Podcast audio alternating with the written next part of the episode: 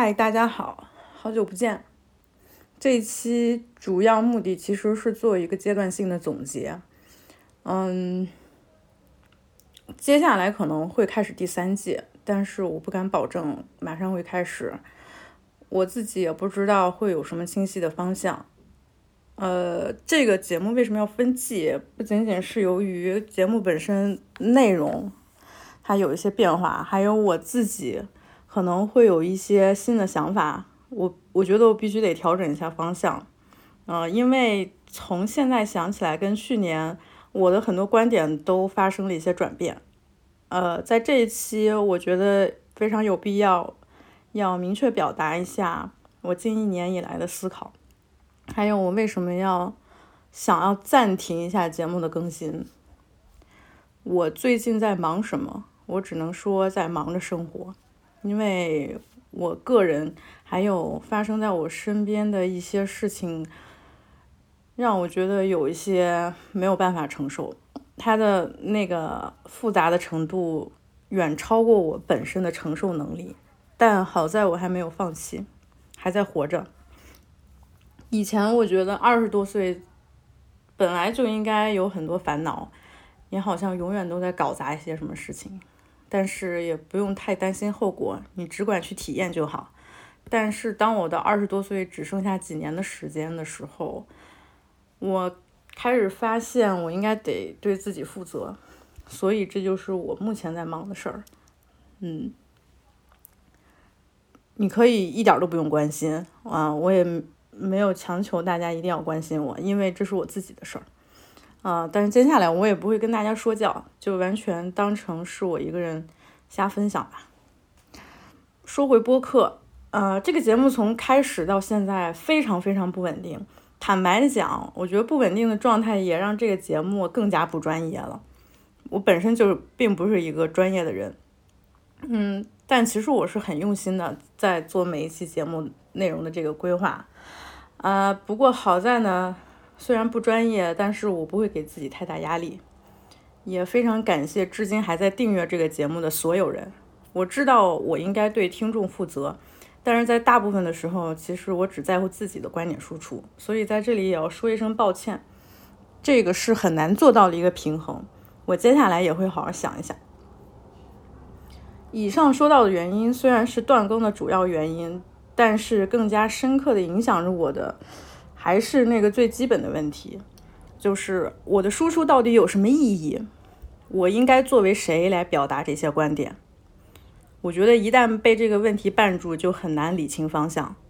看起来这好像是我对自己设置的障碍，但它其实一直在困扰我。在这段停更的时间里，我除了在处理自己的私人生活，也开始重新回顾这一两两年以来我思考的一些转变。嗯，现在我可以说，相比去年的这个时候，我转变了不少。这个变化可能接下来会影响接下来节目的走向，但具体是什么，我还在想。我以前是一个非常迫切的人，我总是很急切的想表达我自己。可能有一些听众觉得这是好事儿，因为表达肯定是好过于沉默的，表达让我们找到同类。团结在一起，啊，我不否认。但是经过这一年多在播客上的实践，我想要更加谨慎一些，因为我发现很多事情的复杂程度都超出了我的认知经验能触及到的范围。这得感谢生活对我的锤炼。我觉得这个世界是对年轻的包容和崇拜有些过头了，所以人在年轻的时候都会有狂妄的状态。或多或少，谁都不会例外。这种狂妄很多时候都来自于鲁莽的无知。人特别急切的想要表达自己，获得认可，会做很多愚蠢的事儿，说很多愚蠢的话。我现在就不会想特别急切的去输出了。嗯，我接下来还有之前的那段时间，我一直在沉浸、非常投入的去读书。然后去思考，然后去真正的体验，然后我也学会了非常真诚的对待一个人，尊重别人是什么样子，不管这个人是谁。现在回顾这段时间，我觉得它是发生在糟糕生活里边唯一的一个好事儿。不管我在看到什么、想到什么的时候，我不会立即就发一个状态去表明立场、输出我的观点。我现在更愿意把精力都用在真诚的去感受当中。在社交网络上特别急于的表现自己的姿态，在我看来，就真的是最愚蠢的一件事情。因为社交网络是放大人类缺点的一个东西。但又因为我内心深处其实非常渴望沟通和人和人之间感情的连接，我还是继续会在社交网络上，但是我已经不会被它控制了。我会把人在社交网络上的样子看作是一种形态，但是我不会认为它是人唯一的形态。我现在会以一个。局外人、旁观者的身份去看社交网络上发生的一些事情，它也让我的局限慢慢的拓展开。比如举个例子，其实我有一段时间经常会花很多时间在豆瓣上去逛一些看起来非常愚蠢、无聊那些小组，然后我发现实际的问题其实真的比我曾经所认为的理论。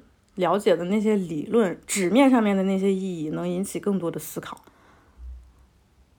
很多事情其实都比我想象中的要复杂很多，因为它关乎到时代的人和他们面对的那些我可能永远都无法体会到的现实。我上期在讲 Toni Morrison 的 Jazz 的时候说，嗯，这部小说为什么？他给给了我那么强烈的一个冲击，就是头一次让我很深刻的感受到，一个人的生活其实充满了重重的困难和心碎。对于外人来说，这根本就无法想象，那是一种你无法想象的那种生活，你无法想象的、无法说出来的痛苦。这或许是我们每个人必须只能自己面对的问题。只有很小部分的时候。我们作为一个旁观者，才有机会去看到其中的百分之一。大部分的情况，其实我们只是在重复自己沾沾自喜的高见。所以我不会再急于去批判什么人，去给什么事情下定论。我正在克服自己的自负，我也愿意把自己曾经的愚蠢摊开来说。面对自己的羞愧是非常必要的，我也不会逃避。嗯，像女权问题、自我认知、性少数、社会正义这些，总体上来说是属于自由派讨论对象的这么一个议题吧。就是，嗯，尤其是在微博，曾经在某一个小圈子里边啊，还有其他的一些讨论环境，你知道我在说什么？嗯，他们的讨论已经让我感到非常非常的疲倦。但是我并不是对这些议题本身感到疲倦，我实在是对已经千篇一律、相当于废话的那种语言感到疲倦，我厌烦到了极点。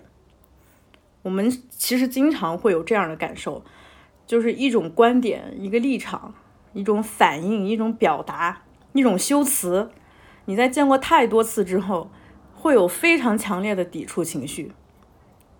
好像他们是不是失去了初始的意义？但其实这并不意味着我们对讨论的对象本身产生了厌恶，而是我们开始发现：难道这个问题只剩下这看起来唯看起来唯一的解释，就看起来非常正确，不会出错？好像只要你说出这句话，就能证明你是一个什么样的人，就能证明你是对的那种话。你觉得看起来为女权发声的人，是真正相信自己所说的那套东西吗？还是说他们已经形成了一种训练好的反应？我觉得，当一个斗士突破阻碍，说出一个惊天骇俗的理论的时候，他可以说是勇敢正直的；但是，当一群人把它变成一个口号、一个社交网络上的 hashtag 时，我觉得我们必须得准备好它暗藏的危险。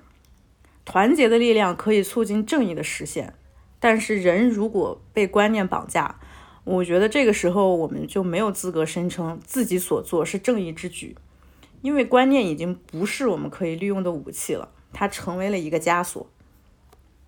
事实上呢，我最近其实在看一个看一些关于黑人人权议题，还有文化批评人的那种观点。批评者当然就是包括很多脑子里边有有屎的那种非常保守的保保守派，一贯忽略事实的那种特别傻逼的言论啊。但其实有越来越多的黑人评论者也敢于说出。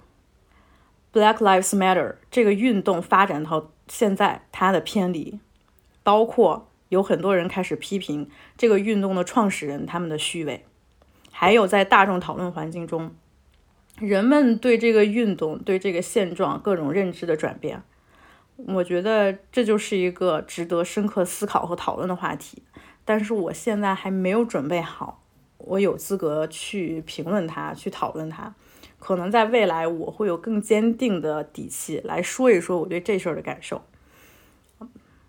说到这里，还有必要强调一下，我并没有变得中庸油腻，好像变成了一个机会主义者，像一个高高在上的一个老大哥一样去搅浑水。相反，其实我的某一些观点变得更加激进了。我讨厌《纽约时报》，并不是因为我是一个爱党的民族主义者；我讨厌国内的女权和白人女权主义者，也并不是说我在拥护父权。我很自觉地跟所谓的缓则圈保持距离，并不是在靠拢铁拳的一方。我仍然把自己看作是一个面对高墙的鸡蛋。我也会坚定地说，跟之前的我相比，我其实没有变。Hammer Time 现在已经成为了一个非常私人的节目，它包含着是我个人思考的方方面面。当然，节目最初建立的初衷就是讨论音乐、分享流行文化那些让我特别开心的东西，仍然是这个节目最重要的核心。嗯，我不敢承担自己是一个流行文化发言人这样的身份，我能做的就是尽可能真诚的去分享那些我认为重要的事儿。所以。请大家允许我暂停一段时间，等我准备好以后，还会跟各位再见。